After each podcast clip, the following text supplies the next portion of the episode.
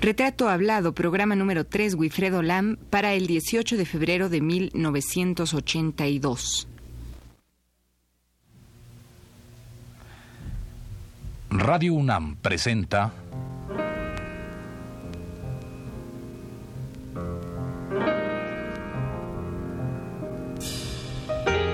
Retrato Hablado.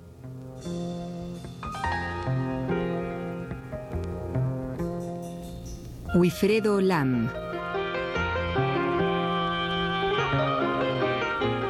Un reportaje a cargo de Elvira García.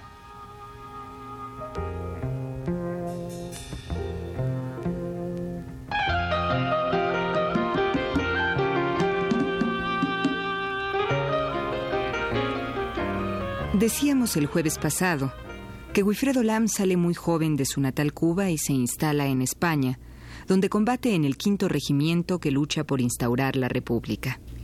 Joven, sano, activo y enamorado, en aquellos años 30 todo parecía favorable a este negro caribeño. Sin embargo, en 1931, la tuberculosis galopante mata a su hijo y a su esposa. Wilfredo tenía apenas 23 años cuando tuvo que vivir esta que sería su primera gran desgracia, que lo acercaría sin remedio, al misterio de la muerte, que estará presente a partir de este momento en su obra pictórica. Quien reseña este ingreso de Lam en los pasajes secretos de la vida y la muerte es el crítico cubano Fernando Ortiz, que escribe lo siguiente.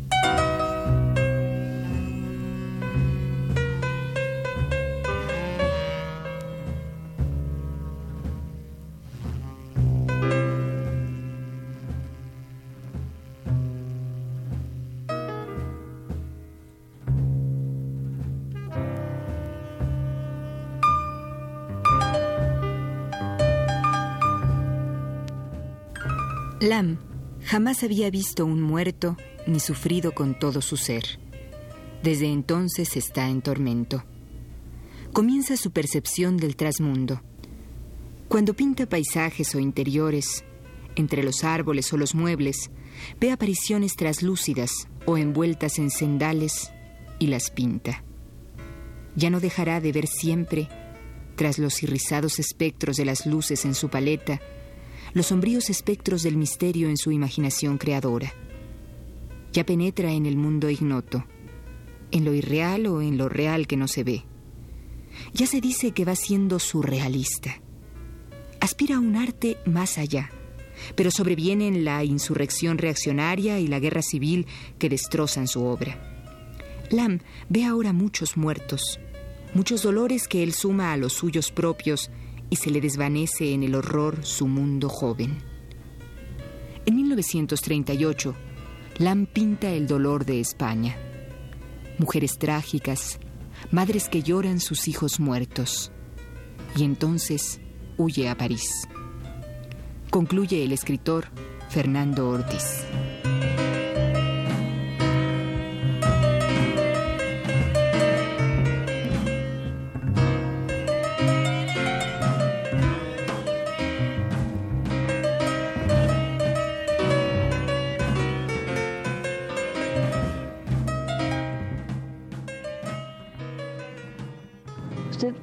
Si es una revisión de su obra pictórica, ¿cree que tendría que borrar o voltear?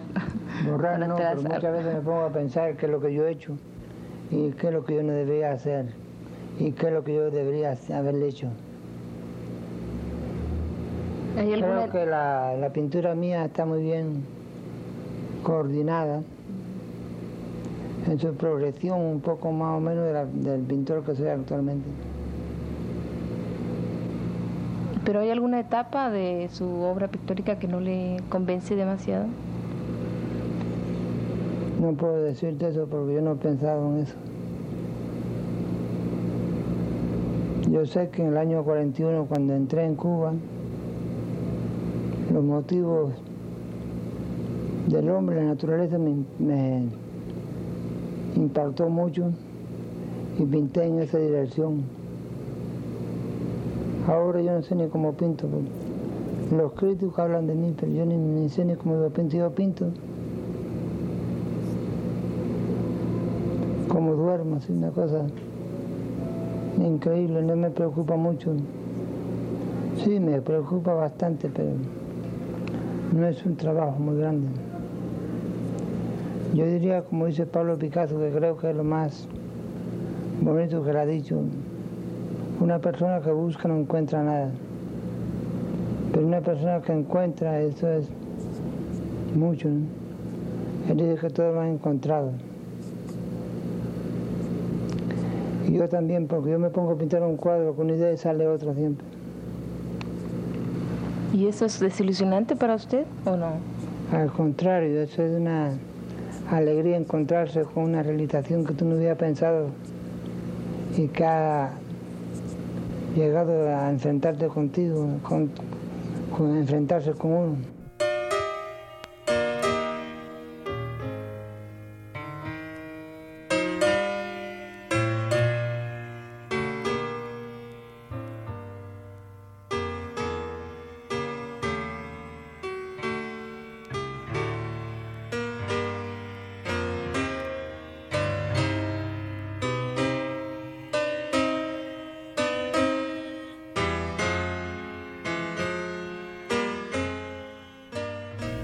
Es aquí, en París, donde Wilfredo Lam realmente conoce a fondo a Pablo Picasso. Este último, según cuentan algunos libros, encantado de conocer un joven pintor cubano e impresionado por la maestría de Lam, lo protege y casi casi lo conduce hacia sus primeras exposiciones en esta ciudad. Una de estas primeras exposiciones será, por cierto, a la limón con Pablo Picasso en la Galería París allá por los años de 1933.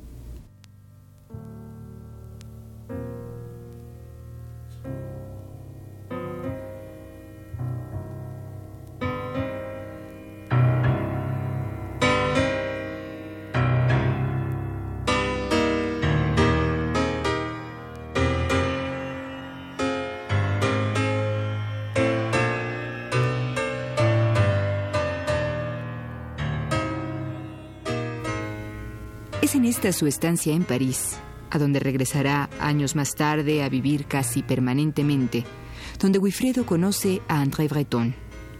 Más adelante, Lam sería también uno de los primeros simpatizantes del surrealismo.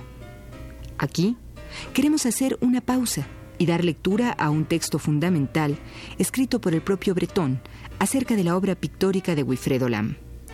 Dicho escrito, surgido durante el viaje que Lam, Benjamin Peret y Pierre Maville hicieran junto con Breton a Haití, dice así.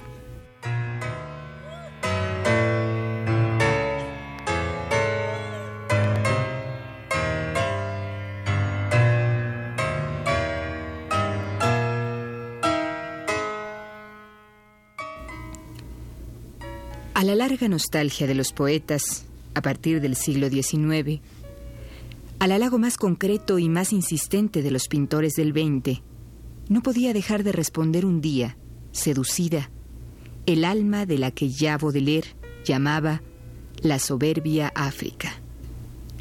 Pronto hará 40 años que la gran diosa guinea de la fecundidad, que podía admirarse en el Museo del Hombre en París, vino a tomar su rango en el arte al lado de las figuras que consideramos como las más expresivas del genio de otros pueblos y de otras edades. En la estela de esta estatua, el ojo moderno abrazando poco a poco la diversidad sin fin de los objetos de origen llamado salvaje, y su suntuoso despliegue en el plano lírico como conciencia de los recursos incomparables de la visión primitiva, se prendó hasta desear el imposible de hacer la suya de esa visión.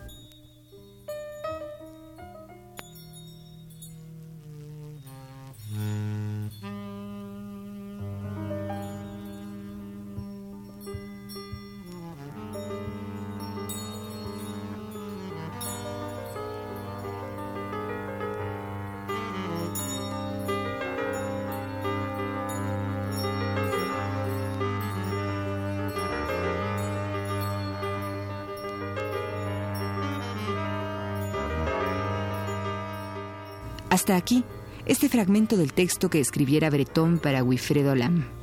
Ahora vayamos a escuchar la propia voz de Wilfredo.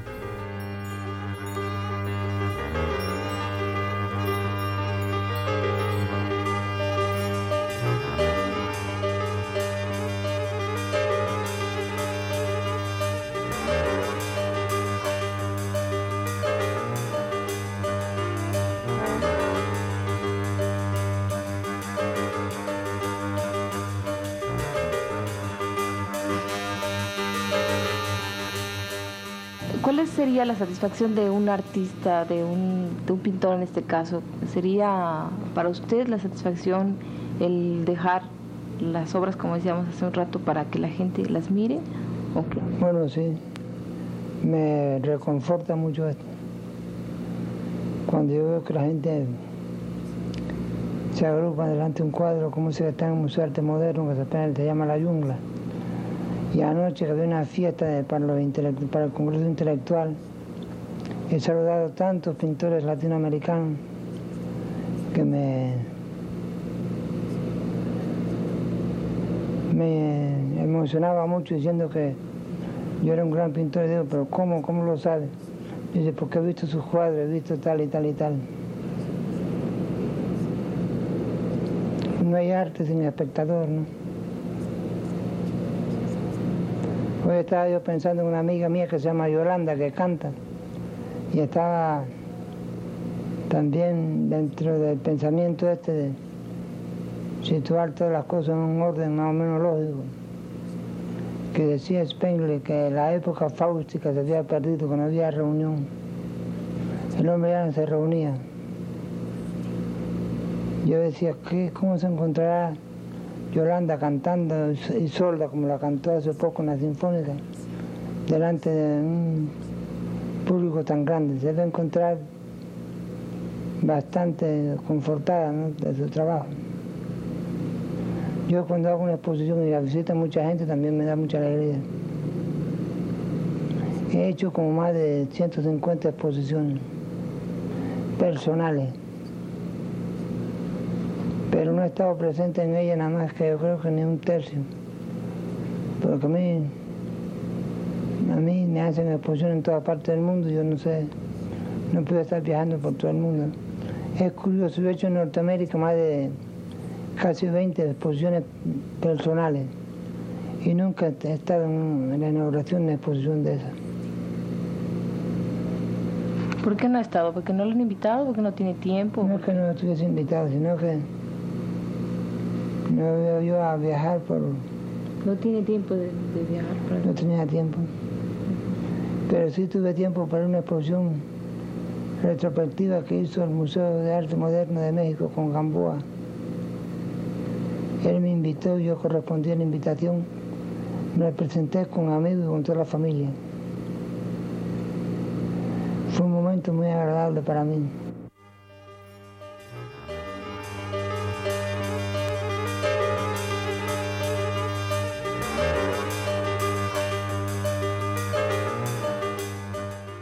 La pregunta última es que si usted se siente satisfecho, aunque es una palabra que es muy común y que a veces no quiere decir nada, satisfecho de su obra. Bueno, satisfecho, no, confortado de una manera, sí, pero no cerrando el ciclo, ¿no? sino, no te voy a decir inconforme con ella, pero tampoco tan conforme que voy a encerrarme en ella, ¿no? sino que yo pienso pintar más y producir más cuadros. Tal vez lo más importante yo no lo he hecho todavía, pero creo que tengo bastantes cuadros. Un cuadro, por ejemplo, ese que se llama La Jungla, donde hay muchos elementos de África. Ahí me gusta mucho y cada vez que pienso en él me conforta bastante. Los cuadros son un poco una manera de recordar su vida infantil de leyendas, ¿cierto? Usted los vuelve a ver, si es que llega a verlos otra vez. ¿Sí? Un poco, sí. Por ejemplo, yo he pintado un cuadro que se llama Las abalochas danzan por Dambalá, Dios de la unidad, de la unidad. es un dios yoruba. Y yo lo he inventado, el dios yoruba lo simbolizan con la serpiente, ¿no? Por las tantas vértebras que están unidas y eso es su, fuerza de la serpiente. Yo no hice eso, sino que pinté una persona como un esqueleto de múltiples mm, articulaciones. Y las balochas son las, lo que llaman en catolicismo las monjas. Entonces en la balochas están bailando por Dampalar, Dios de la unidad, eso me gusta mucho, recrear todo eso. Cuando veo que el público lo acepta. Y mis amigos cubanos que conocen mucho de todas esas tradiciones africanas, decía un poeta francés que se llama Benjamin Pérez, de que al yo recrear los dioses del África, es una gran conquista, porque eso era una conquista hecha por la imaginación. Y que por la misma imaginación el hombre de mañana la aceptará o la transformará.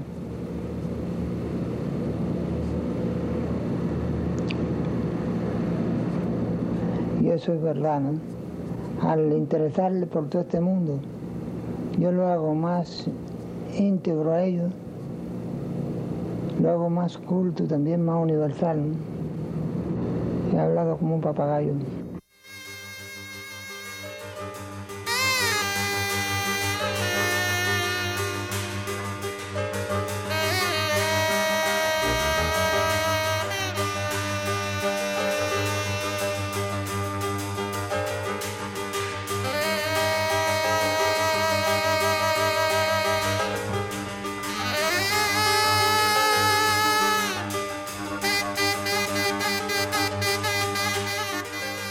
Retomando el texto de André Breton, creado en Puerto Príncipe el 9 de enero de 1946, elegimos este párrafo, que parece haber surgido al calor de una tarde a la orilla del mar en Haití. En su ensayo, Breton decía,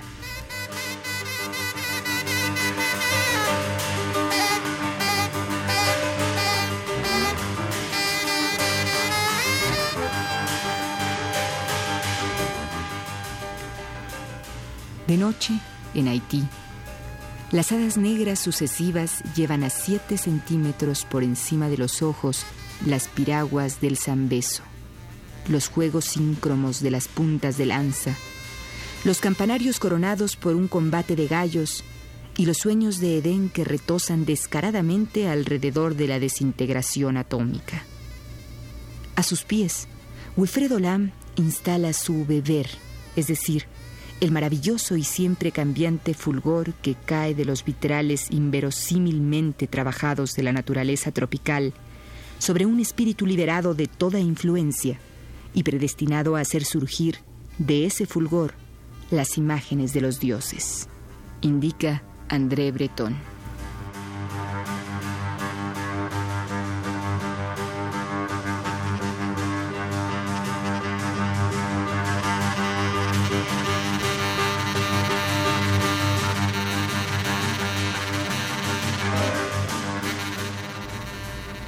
Mientras uno va imaginando o recreando toda esa especie de descubrimiento de América o descubrimiento de la negritud y del mundo caribeño, que significó un paso tan importante en la vida de Breton, Peret y su grupo de surrealistas, que encontraron en nuestro mundo y para su sorpresa, el universo alucinante y mágico. Breton escribía de Wilfredo Lam y de sus mundos internos lo siguiente.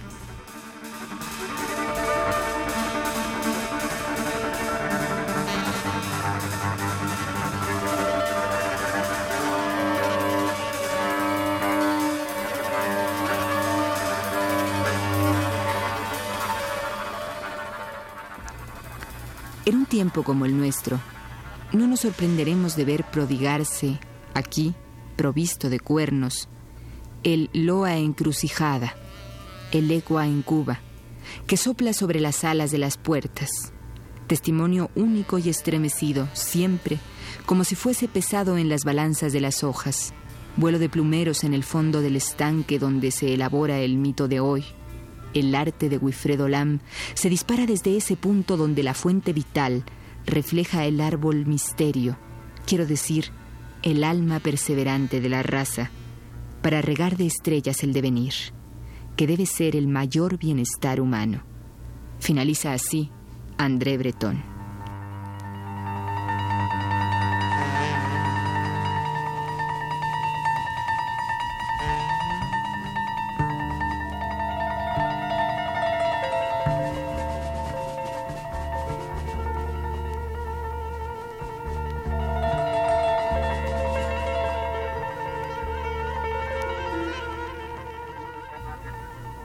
Y finaliza también el tercer programa dedicado a Wilfredo Lam.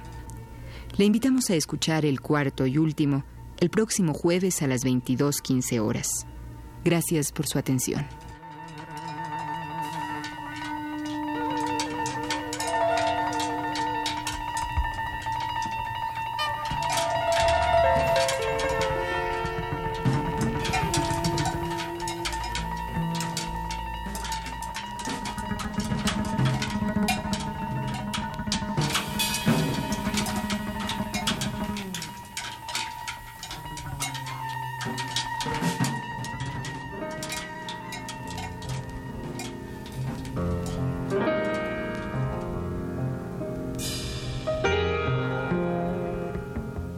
Radio UNAM presentó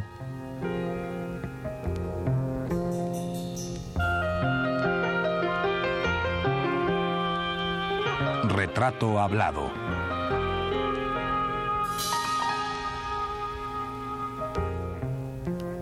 Wilfredo Lam.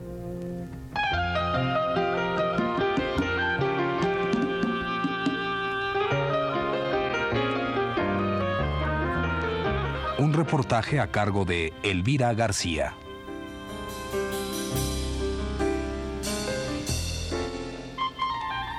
Guión y producción de Elvira García para Radio UNAM.